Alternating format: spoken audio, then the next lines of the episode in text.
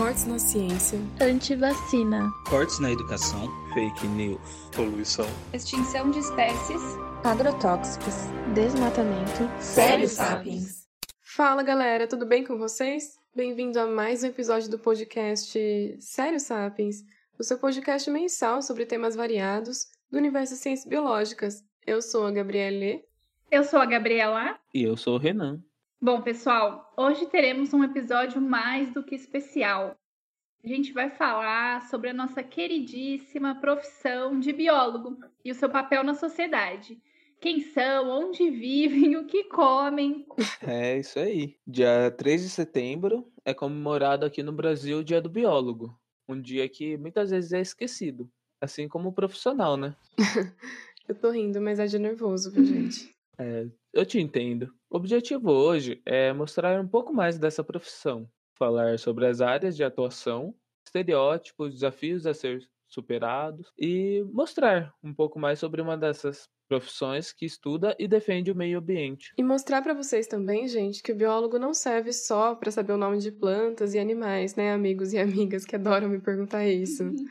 A gente pode também contribuir em diversos setores e de forma multidisciplinar. É, Gabi. E a gente vai tentar também imaginar o futuro da profissão, o futuro da biologia, sendo otimista, mas também realista. Nervoso de novo. Parte 2. pois é, né? A gente vai tentar analisar as perspectivas, apenas isso. Então, se você conhece alguém que quer estudar biologia, que tem interesse nessa área, já chama para escutar o nosso episódio. Então, bora lá conhecer mais? É, e hoje a gente vê a biologia como um ramo consolidado da ciência, né? Com áreas bem definidas e tudo mais. Só que nem sempre foi assim, Sapiens. Quando olhamos para o passado, temos muitos exemplos de pessoas que estudavam áreas biológicas mesmo antes desse termo existir. É, Gabi, se a gente voltar um pouco na linha do tempo, né, lá na antiguidade, a gente vai notar que muitos dos questionamentos atuais já estavam presentes. Um exemplo é Aristóteles, que buscou, né, uma classificação da vida, separando ela entre animais e plantas ou mesmo as práticas medicinais do Egito Antigo, né, de milênios atrás. Ah, vale lembrar que era tudo bem diferente do que a gente vê hoje. Ainda não havia um método científico a ser seguido, nem uma comunidade científica com quem discutir. Então, ainda havia muita influência da igreja e muito achismo também. Mas a curiosidade já estava lá, não dá para negar isso. Exatamente, Renan. A gente comentou isso em episódios anteriores, né? Muitos ramos da ciência nasceram mais ou menos nessa época e foram se aperfeiçoando ao longo do tempo. Com a biologia não foi diferente. Continuando no exemplo de Aristóteles que a gente estava conversando, outros nomes depois disso tentaram classificar melhor os seres vivos. E aqui a gente pode citar um bem conhecido, que é o Carolus Linnaeus. É, ele foi responsável pelo uso da nomenclatura binomial. Isso quer dizer que a maneira como dizemos os nomes científicos, né? Então, Homo sapiens, Canis lupus, Felis catus, foi padronizado graças a ele. Valeu, Linnaeus, pelos nomes complicados que a gente tem que guardar, né? Valeu também para aqueles nomes curiosos, que não sei se o público conhece, mas temos Penélope Obscura e Musa Paradisíaca. Se você que está ouvindo a gente aí tiver um pouquinho de curiosidade, procure esses nomes que o Renan falou, que eu garanto que você, no mínimo, vai se surpreender um pouco. Mas, de fato, né? Foram estudiosos que contribuíram para essa área de nomear e classificar espécies, que ficou conhecida hoje, dentro da biologia, como taxonomia. Bom, outro exemplo, né, já mais recente, é o de Darwin e de Wallace. Darwin, é, todos conhecem, né, da teoria da evolução, creio eu que conheçam. Mas Alfred Russel Wallace, ele foi outro naturalista, que de maneira independente ele conseguiu formular ideias bem semelhantes à de Darwin. Isso. E ambos puderam chegar às suas conclusões graças aos curiosos que vieram antes, como Lamarck, por exemplo. Dá até para dizer que todo cientista apenas continua o trabalho daqueles que vieram antes.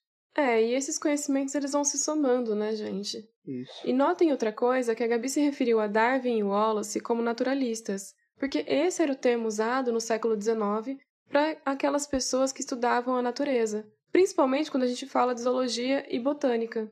É, e esse termo ele foi sendo alterado ao longo dos anos, até que em 1979, aqui no Brasil, foi criado o Conselho Regional de Biologia. CRBio para os íntimos. Sim.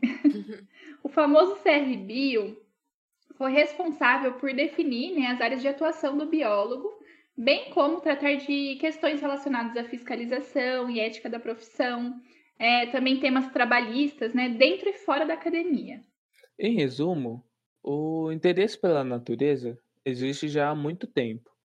No início, o simples fato de você realizar experiências, refletir e se interessar por esse tema já te colocava como naturalista ou um estudioso.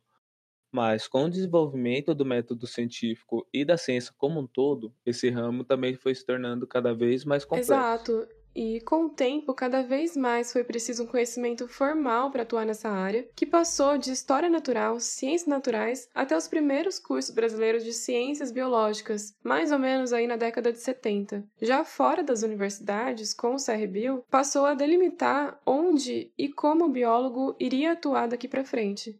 É, Gabi, a biologia ela passou então a impactar as tomadas de decisão e as políticas públicas, aumentando então sua importância na sociedade e deixando para trás muitos dos estereótipos, né? Ou pelo menos alguns deles. alguns, né? Socorro, Darwin. e já que estamos falando da carreira do biólogo, que tal a gente falar um pouco das áreas de atuação desses profissionais, que são muitas, né? Vocês saberiam dizer algumas dessas áreas, Sapiens? Que tal a gente falar também um pouquinho de leis? Adoramos. Também. Bom, para ficar então tudo mais explicadinho, né? Vamos definir da seguinte forma: Biólogos podem atuar em diversas atividades. E a gente tem aqui no Brasil algumas leis e diretrizes que tratam diretamente da nossa atuação. Essas atividades, elas estão concentradas em basicamente três grandes áreas, né? Meio ambiente, biodiversidade, saúde e biotecnologia e produção. Dentro dessas três grandes áreas, derivam outras áreas menores ou sub-áreas, chame como vocês quiserem. Mas a mais popular delas seria a de ensino. Com certeza todo biólogo, se estiver ouvindo, já se deparou com aquela pergunta: Ah, mas você vai fazer biologia porque você quer ser professor? Não necessariamente, né? Biólogos podem atuar em várias outras áreas, como por exemplo na indústria, na microbiologia, trabalhando com bactérias, fungos, vírus, da produção de alimentos, remédios, controle de qualidade e muitas outras áreas. Assim como a nossa convidada, a Júlia. Agora ela vai contar pra gente um pouquinho da sua experiência né, nesse ramo da biologia, suas motivações e algumas curiosidades sobre a indústria. Oi, gente, meu nome é Júlia, sou formada em Biologia pela UFSCar São Carlos, turma de 2013. Ao longo da graduação, eu participei de projetos de extensão, como o PET e a empresa Júnior de Biologia, e fiz estágio no Departamento de Ciências Fisiológicas. Atualmente, eu trabalho já fazem dois anos num laboratório microbiológico de uma indústria farmacêutica no ramo veterinário. É, resumidamente, eu faço análise dos produtos prontos que, que vai sair para venda, é, analiso toda a água que eh, a empresa usa para fazer os medicamentos, faço monitoramento ambiental em todas as salas produtivas para verificar se tem alguma contaminação é, ou do ambiente ou dos próprios colaboradores. E também faço outras atividades, como emissão de laudos e etc. Bom, e eu acredito que na nossa graduação é, em biologia, né, a gente acaba adquirindo um senso crítico mais apurado. E eu acredito sim que isso contribuiu para a minha profissão atual, né? Inclusive, muitas pessoas acham que por ser laboratório de em alguma empresa não pode ser biólogo atuando. Mas pode ser sim. Inclusive, é, como na nossa graduação é, abrange vários temas, eu eu acho que de todos os profissionais correlatos, né, do, do meio, que eu digo farmacêuticos, biomédicos e etc., é, eu acredito que nós temos uma visão mais ampla dos processos e podemos contribuir igualmente a como esses profissionais. Além disso, nós podemos trabalhar em diversas áreas, como por exemplo a área de alimentos. É, inclusive, estou fazendo uma pós-graduação nessa área, é, porque eu tenho muita vontade de trabalhar em alguma empresa maior, é, como por exemplo a Nestlé, no laboratório de lá, e eu vejo que são muitos biólogos que trabalham no laboratório, então é, eu acredito que isso, é, isso só não é falado, né? Inclusive, esse podcast vai ajudar, né, para a gente abrir essa discussão. Mas muitas pessoas é, não sabem de, as diversas áreas, né, do biólogo. E para finalizar, é uma coisa que eu acho importante e que contribuiu com certeza para minha profissão atual é que durante a graduação eu busquei fazer várias coisas, sabe? Eu participei do PET, eu participei da empresa júnior, eu fiz estágio de dois anos é, num laboratório porque eu sabia que eu gostava dessa área, então eu queria ter uma vivência. É, não tive bolsa no estágio, então eu fazia tudo para aprender mesmo, sabe? Então eu acho que foi meio que um combo que me ajudou a crescer como profissional. E é isso. É, aproveitem a graduação para buscar isso que vocês é, querem fazer no futuro. Ah, legal. Obrigada por compartilhar aí com a gente, Júlia. Já ah, abordando outras áreas, a gente pode citar também os biólogos geneticistas, né? Que trabalham com o melhoramento genético de espécies, por exemplo, realizam testes de doenças genéticas ou até de determinação de paternidade. Outra área também é a área ambiental. Os biólogos que atuam nessa área podem trabalhar em órgãos públicos, ONGs, instituições, realizando atividades, por exemplo, como resgate de fauna, auxiliando na preservação de espécies ameaçadas, recuperação de áreas degradadas e dentre tantas outras coisas possíveis. Sim, e outros biólogos podem optar por abrir e tocar seus próprios negócios após a, a graduação. Exato. Então, espera, espera, espera. Então também existe um tipo de biólogo empreendedor. Ô, louco. O mundo das ciências biológicas é muito vasto. Existem diversos campos para empreender, como consultoria ambiental, educação ambiental, reciclagem, controle de pragas e muitas outras. Esses profissionais utilizam o que aprenderam na graduação, seu pensamento sustentável, para aplicar suas ideias. E dessas ideias, uh, temos resultados muito valorosos. Bom, e para contar um pouco para gente sobre essa outra perspectiva de atuação, a gente convidou a Lara. A Lara, ela é proprietária da Minhocaria, que é um projeto super legal, e ela vai contar um pouco para gente sobre essa experiência. Olá, Sapiens, tudo bem? Meu nome é Lara, eu sou bióloga, mestre em zoologia e doutora em biologia celular e molecular pela Unesp de Rio Claro.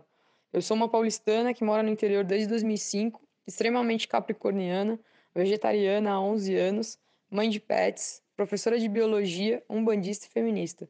Além disso, sou sócia, junto com o Alex, que é meu companheiro, da Minhocaria, uma empresa de compostagem de resíduos orgânicos na cidade de Araraquara, no interior de São Paulo.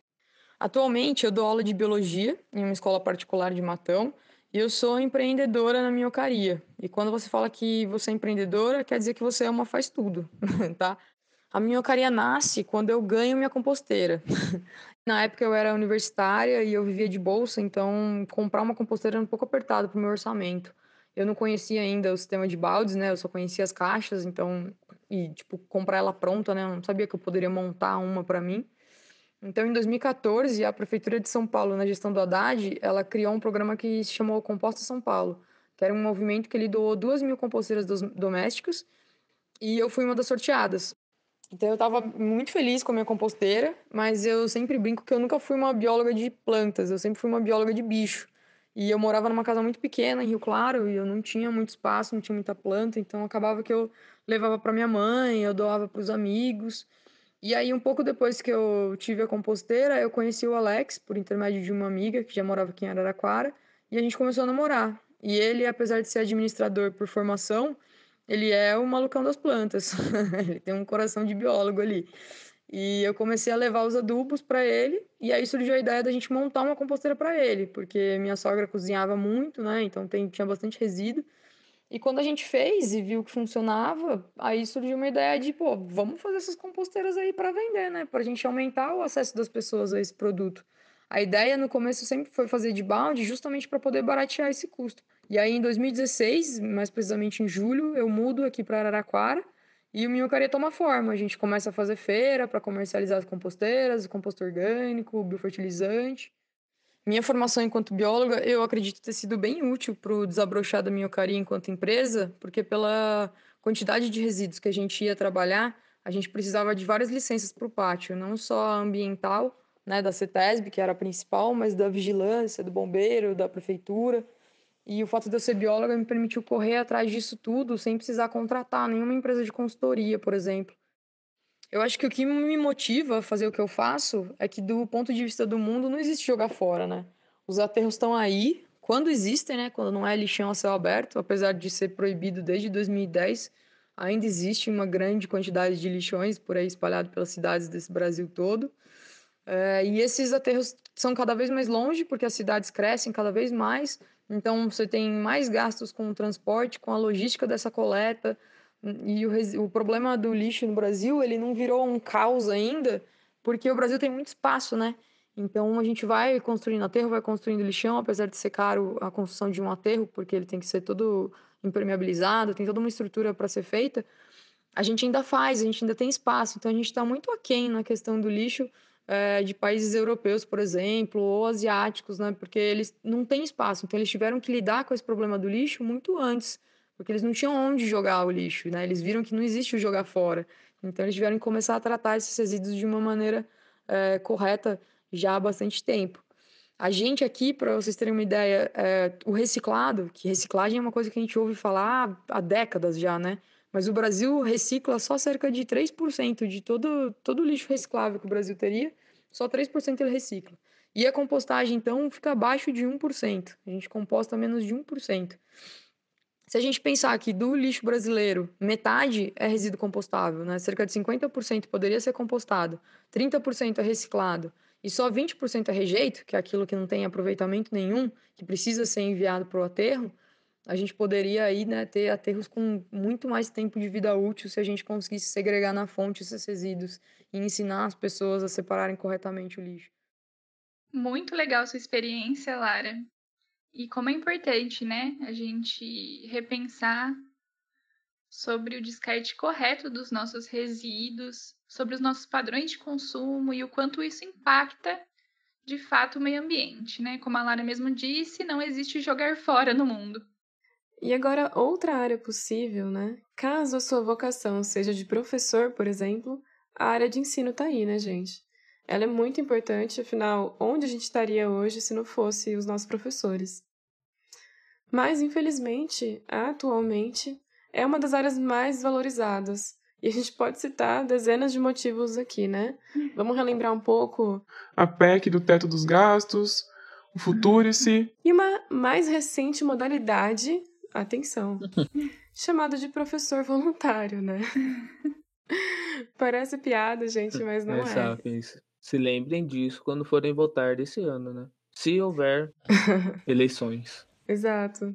O biólogo que atua nessas áreas, ele pode lecionar desde escolas do ensino fundamental, médio, até instituições do ensino superior, tá? Como é o caso do Diógenes. Diógenes, chega, chega aí e conta um pouquinho da sua vivência, da sua experiência como educador pra gente. Olá, Dio. Olá, meu nome é Diógenes Valdanha Neto, Agradeço o convite para a participação nesse especial. Eu escolhi fazer biologia porque me chamava muita atenção a diversidade animal do mundo. E quando comecei a perceber, ainda no ensino fundamental, que algumas pessoas conheciam muito desses animais, é, eu fiquei fascinado por esse tipo de conhecimento, principalmente dos animais que são considerados um pouco exóticos, como os animais peçonhentos. E quando tomei conhecimento de que algumas pessoas passavam a vida estudando esse tipo de animal, seus comportamentos. Isso me estimulou bastante a investir no vestibular para biologia. Eu fiz graduação na USP de Ribeirão Preto, tive a oportunidade de fazer bacharelado e licenciatura. Só que, como toda ideia inicial, os planos vão mudando, né? Durante a graduação, eu tive a oportunidade de ir para Amazônia, para o estado de Rondônia, onde eu trabalhei com, em projetos interdisciplinares em comunidades ribeirinhas. E essa experiência com esse grupo culturalmente diferenciado me chamou muita atenção para a diversidade de modos de relacionamento com a natureza que existe nos diferentes grupos. E essa esse fascínio me levou à área, uma área de interface da biologia, que é a área de educação. Eu fiz o meu mestrado e doutorado na área de educação e hoje atuo na Universidade Federal do Triângulo Mineiro com a formação de novos biólogos e novos professores de biologia. A formação de biólogo, eu penso que ela permite compreender duas grandes dimensões da realidade que nos diferenciam da grande maioria das pessoas e dos profissionais. Primeiro que o profissional da biologia ele tem maior clareza sobre a interdependência das espécies do planeta. Isso desloca o ser humano do lugar central e quase autônomo no mundo que a sociedade em geral atribui ao humano, como se a gente fosse autossuficiente. A biologia permite compreender que nós somos mais dependentes, por exemplo, das algas dos oceanos que produzem o oxigênio que nós respiramos, do que elas são de nós.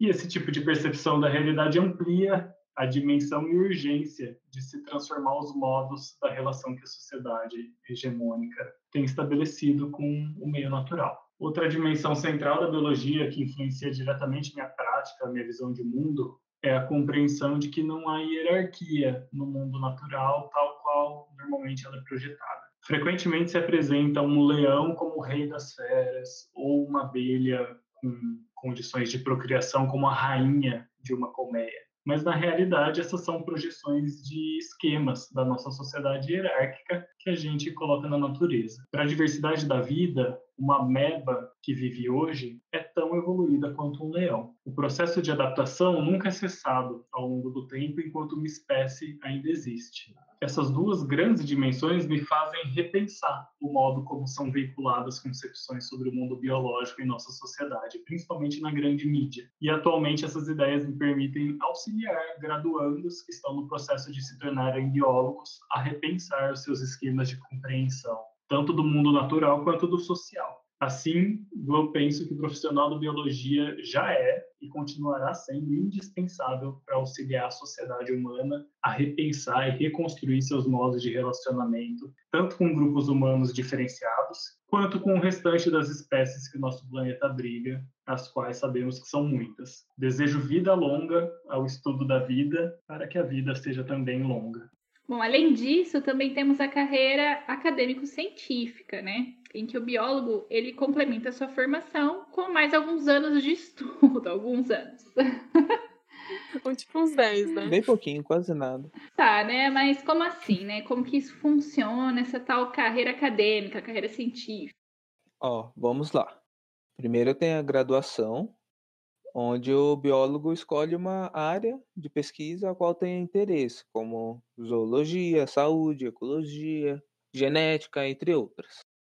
Depois, geralmente ele faz um mestrado com duração de dois anos, aí depois vem um doutorado, mais quatro anos, e ele pode também optar depois por fazer um pós-doutorado.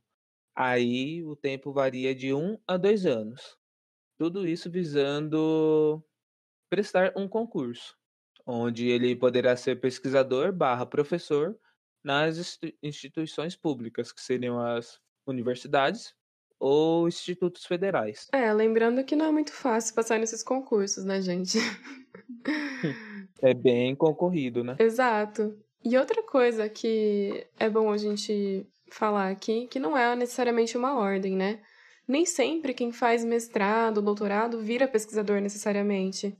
Muitos acabam optando por serem professores em instituições de ensino ou escolas privadas, sem estarem atrelados à pesquisa, por exemplo. E essas são só algumas das opções que os biólogos podem escolher, podem decidir como carreira. E existem muitas outras ainda, que se a gente fosse falar de todas, a gente ia ficar alguns dias aqui conversando com vocês. Então, Sapiens, esquece aquele papo, aquele estereótipo de que biólogo só dá aula há um universo todo de atuação que você pode descobrir.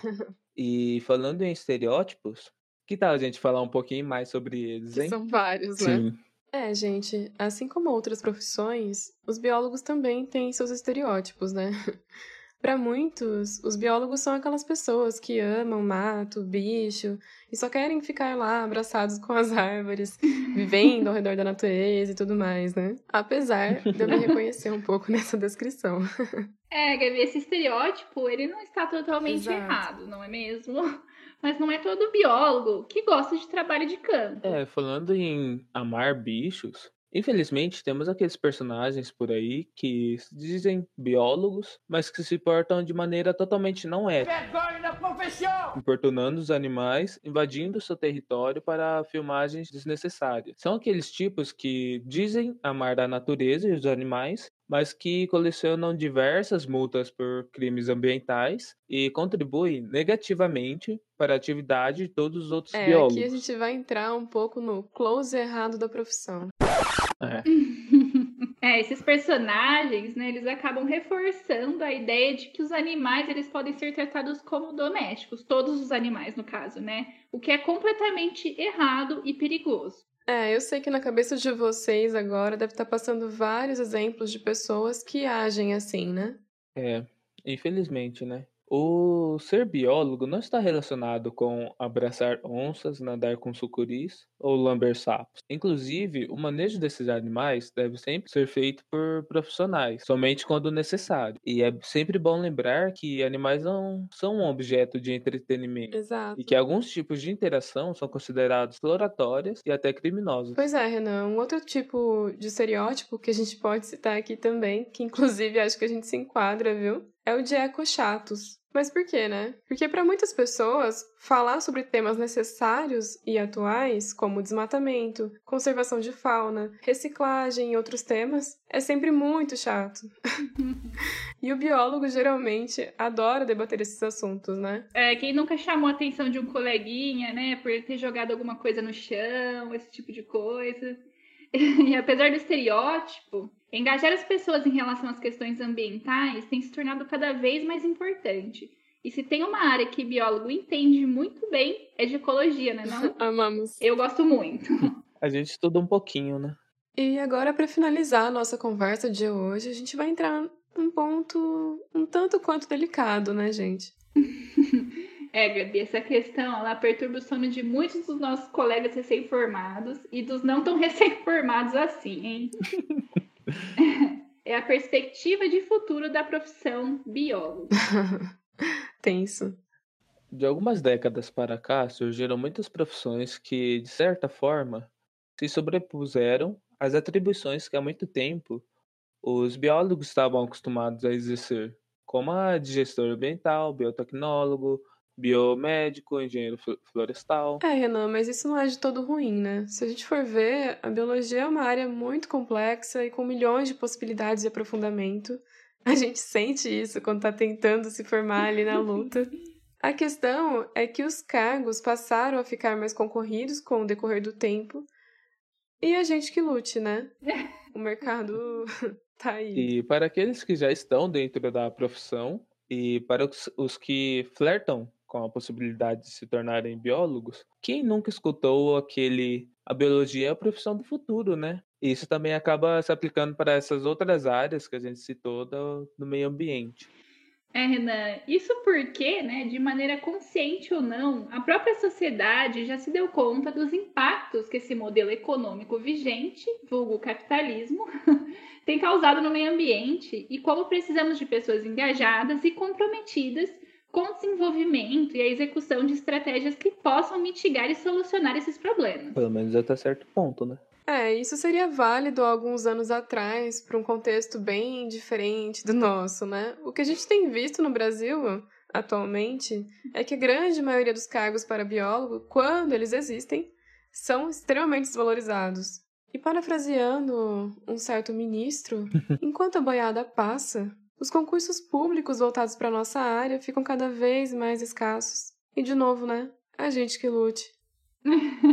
é, ninguém disse que seria fácil, né, Sapiens? Mas vamos de otimismo, galera. Ah, vamos tentar, né? Se você, ouvinte, considera a área da biologia como uma opção, muito provavelmente já entende a importância do meio ambiente e a necessidade de se ter sociedades mais sustentáveis e quer ajudar a mudar dessa realidade que vivemos, né? É, esse é um objetivo muito nobre, mas a gente aqui é obrigado a avisar que também é uma luta muito árdua e que às vezes dá vontade de desistir. Só que essa luta, ela é uma luta que precisamos para ontem, né? Devido a todas as circunstâncias que a gente tem passado no mundo. E ainda assim, encontramos algumas resistências. É, o objetivo desse podcast, ele vai por este caminho mesmo, tentar desfazer alguns estereótipos e mostrar às pessoas a necessidade de se considerar o meio ambiente em nossas políticas públicas. Então pedimos para você, você aí que está nos escutando até agora, aguentando a gente falando, que nos siga nas nossas redes sociais e compartilhe os nossos episódios com seus amigos, familiares e outras pessoas próximas. É, e se você tiver alguma pergunta, quiser saber mais, alguma coisa que a gente não abordou nesse episódio, procura pela gente no, no Face, no Insta. É só jogar lá Sério Sapiens com arroba e vem conversar com a gente que a gente está aberto à, à comunicação. E talvez esse episódio não tenha sido tão otimista assim, mas é a realidade. É um trabalho de biólogo, é um trabalho muito difícil. É, gente, ainda tem muito para ser feito e como diria meu horóscopo, pé no chão e olho no futuro. Ai, meu Deus. É, galera, e assim chegamos ao final de mais um episódio. Gostaríamos de agradecer a presença dos participantes especiais aqui, o Diógenes, a Júlia e a Lara, que disponibilizaram um pouco do seu tempo para estar tá conversando aqui com a gente. Esperamos que você tenha gostado desse episódio, Sapiens, e não fique triste, porque mês que vem estamos de volta. Lembrando que continuamos seguindo as recomendações da OMS e, portanto, gravando remotamente cada um em sua casa. Não parece, mas ainda estamos de quarentena, né? 2020 segue daquele jeito, mas não vai nos derrubar. Então, continue se cuidando, sabe? E é isso, por hoje é só. Nos encontramos no próximo episódio. Bom dia a todos que estão nos ouvindo. Boa tarde. Boa noite e boa madrugada.